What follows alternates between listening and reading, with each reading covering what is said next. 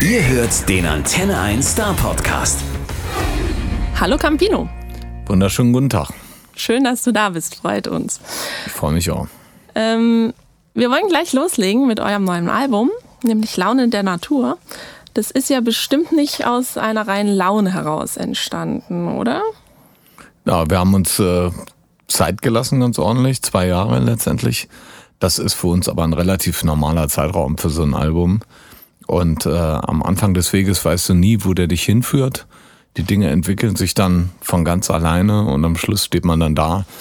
Ja, vielleicht ein paar Monate vorher fängt man dann zu überlegen, ne, wie könnte die Sache heißen, was passt zu der Platte und irgendwann sind wir dann auf diesen Begriff gekommen, Laune der Natur und der stand für uns. Das Lied gab es ja auch schon. Mhm.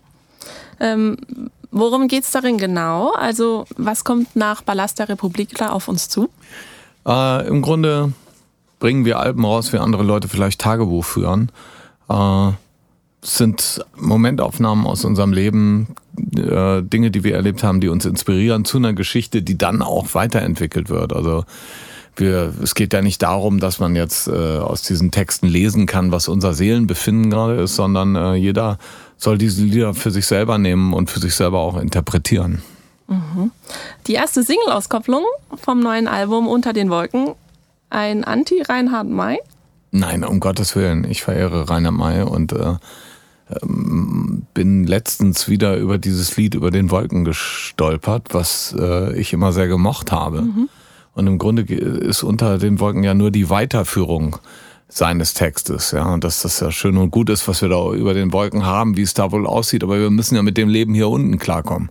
Und äh, im Grunde ähm, auch ein, ein Hut ziehen vor Reinhard May. Ich mag sein Lied sehr gerne. Ich mag ihn als Texter unheimlich gerne, unheimlich subtil und clever, äh, nie verletzend. Also, äh, also wenn überhaupt, dann bitte als Hommage verstehen und mhm. als nichts anderes.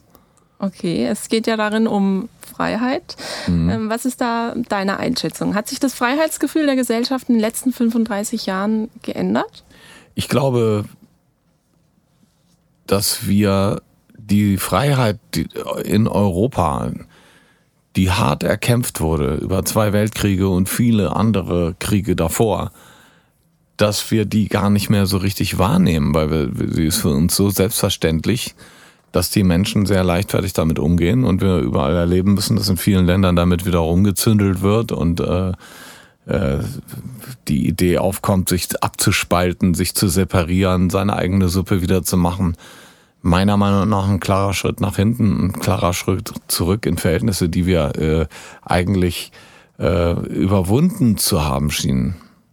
Und insofern ähm, hoffe ich, dass den Menschen früh genug noch bewusst wird, dass Europa eigentlich eine ganz tolle Idee ist, dass es äh, was ganz Tolles sein könnte. So wie es heute dasteht, ist es sehr verbesserungswürdig, man muss viel tun, aber ähm, es gibt keine Alternative, meiner Meinung nach, als die Zukunft als Gemeinschaft zu begehen. Mhm. Ähm, nach eurem letzten Album und dessen überaus großen Erfolg gab es für euch und auch für die Fans zwei bittere Verluste mit dem Tod von Wölli und Jochen 2015 und 2016. Wie wirkt sich das auf das aktuelle Album aus? Gibt es da irgendwelche Anzeichen? Also ein Lied handelt ja sogar. Ja, ein Lied ist, haben wir geschrieben über die Beerdigung unseres Managers. Äh, und unser Schlagzeuger wird auch gewürdigt. Der hat äh, vor einigen Jahren auf einer Soloplatte ein Lied geschrieben und selbst gesungen. Das hieß kein Grund zur Traurigkeit. Wir haben dann äh, nach seinem Tod nach den Aufnahmen gesucht, die gefunden und die Gesangsspuren herausgefiltert und die Musik mit unseren Instrumenten nochmal neu aufgenommen und in, der, in den Refrains habe ich eine zweite Stimme dazu gesungen und so konnten wir also auf diese Art und Weise nochmal mit ihm Musik machen. Schön. Mhm. eine gute Idee. Ähm, fünf Jahre ohne Hosensongs, eine wirklich lange Zeit für die Fans, auch wenn das eine oder auch andere Lieder länger im Ohr blieben und immer bleiben werden, bin ich fest von überzeugt. Mhm. Ähm, waren zwei Jahre auch ohne Konzerte? Ja, also es ist immer klar, wenn du ein Album rausbringst, dann ist uns bewusst, dass wir danach so gut wie äh, zwei Jahre mit Unterbrechung, aber dann sind wir weitere zwei Jahre unterwegs, um äh, Tourneen zu spielen und irgendwann willst du das Programm aber dann auch erneuern und dich selber ein Stück weit verändern, dann muss neues Material eigentlich her. Aber seit der Ballast haben wir auch noch das Projekt gemacht mit der entarteten Musik, mit aller Leidenschaft, mit vielen äh, klassischen Musikern. Ich habe noch eine Märchenplatte eingesprochen für Kinder, Peter und der Wolf. Und so war man dann doch immer irgendwie beschäftigt. Also wir haben uns nicht gelangweilt in dieser Zeit. Im Gegenteil, ich frage mich manchmal, wo diese fünf Jahre geblieben sind. Okay. Ähm, ihr habt ja auch schon im Vorhinein eine ganz besondere Tour gemacht, nämlich die Magical Mystery Tour. Mhm. Ähm, was war da der beste für Moment für euch? Also die Magical Mystery Tour, das ist ja immer dieser Moment, wo wir Fans auffordern, äh, Bewerbungen zu schreiben. Die können uns einladen in ihre Wohnzimmer oder irgendwo hin, wo sie meinen, was eine spezielle Location ist. Die Idee dahinter ist, keine Routine, jeder Abend muss anders sein und es sollte auch irgendwo mm, verrückt zugehen. So kommt das dann, dass man vor einem Fischgeschäft spielt oder in einer fahrenden Eisenbahn oder bei den Skinheads von St. Pauli am Millantor in irgendeiner Kabine äh, oder einfach nur in einer Wohnung in einem, in, in einem Sozialbau oder in einem Plattenbau und äh, ja mit vielen Nachbarn, die gar nicht eingeladen waren, zunächst mal dann feiert oder die Polizei taucht auf. Es gibt immer wieder lustige Szenen.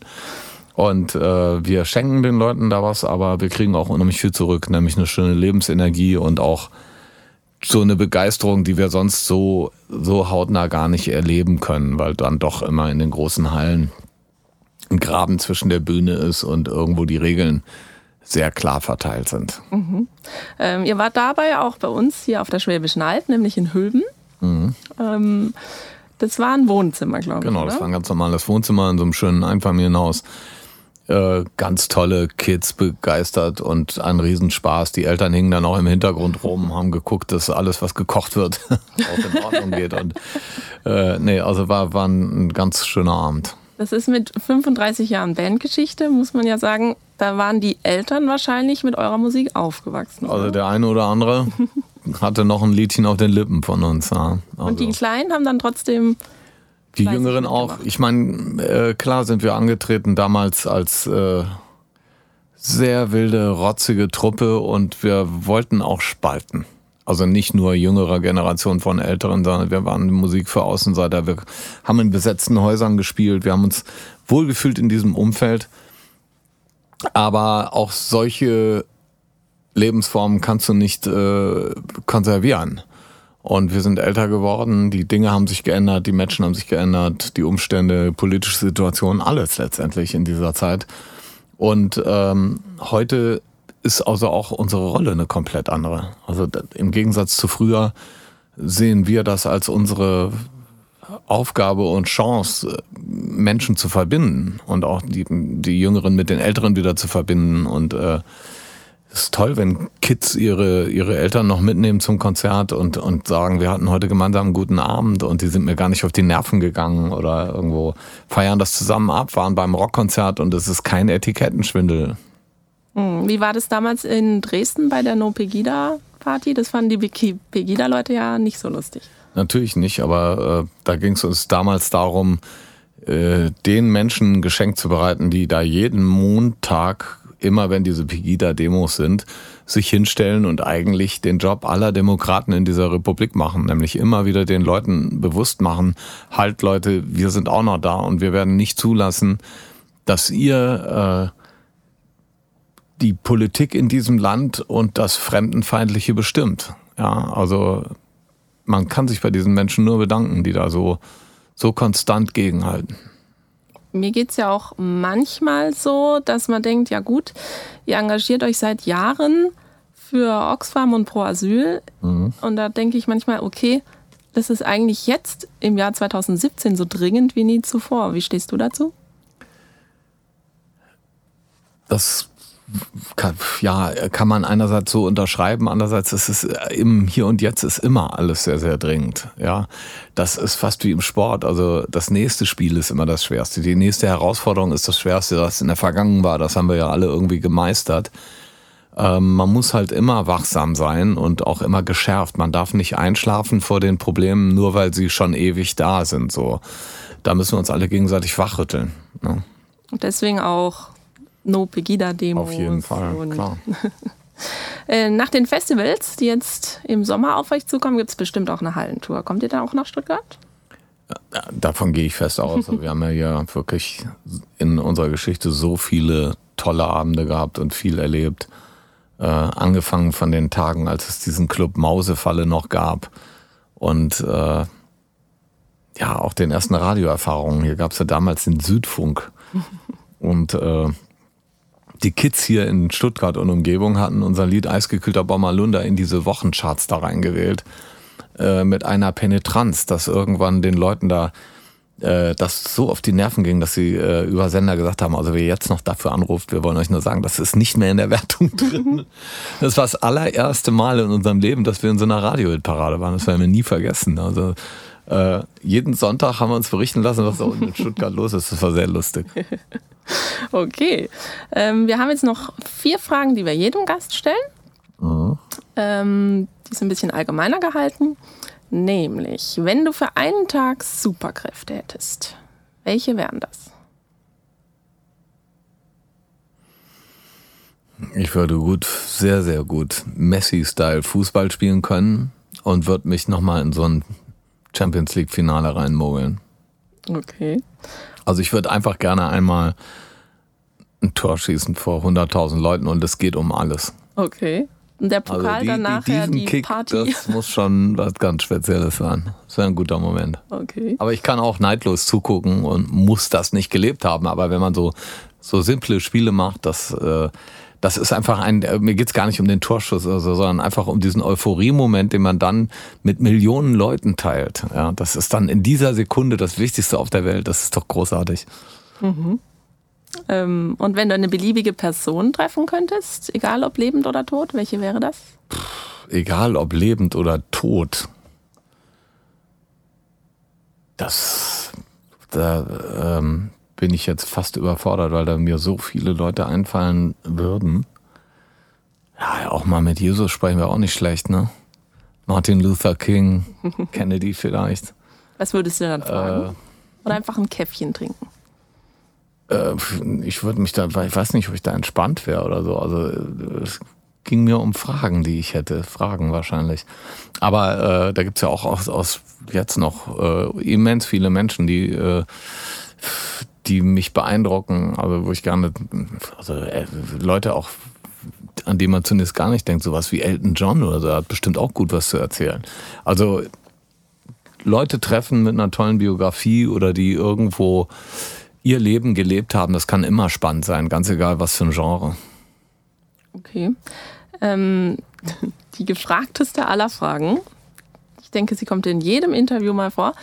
Wenn du auf einer einsamen Insel stranden würdest und dürftest drei Dinge mitnehmen, welche Ja. wären das? Man sollte meinen, dass man immer was Witziges auf Lager hat, das so rauszuhauen in dem Moment. Ich fange von vorne an. Drei Dinge auf einer Insel.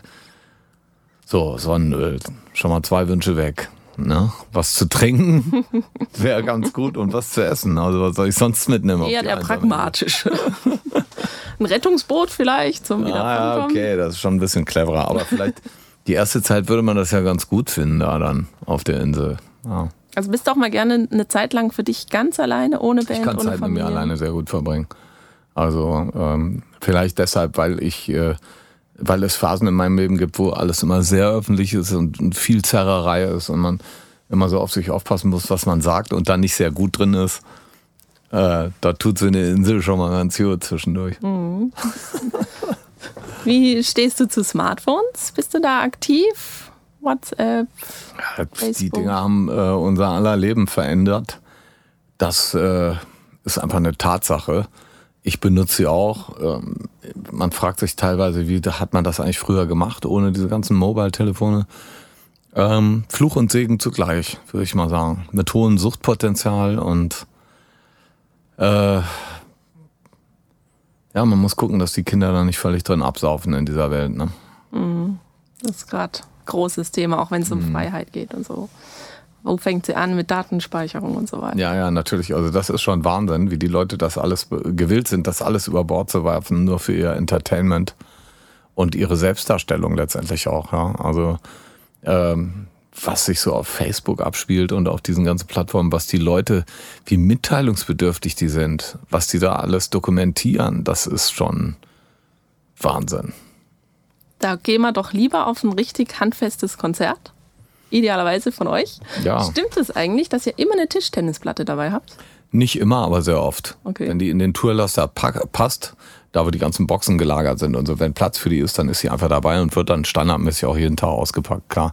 Weil es auch eine gute Art ist, sich auf, abzulenken, sich aufzuwärmen, kommen Freunde vorbei, man macht mal ein Spielchen und so, ist so zwanglos. Also es ist einfach cool, die dabei zu haben. Wer ist der Beste da von euch? Ähm, Vom spielt sehr, sehr gut und Andy ist wahrscheinlich auf Dauer ganz klar der Topmann. Super.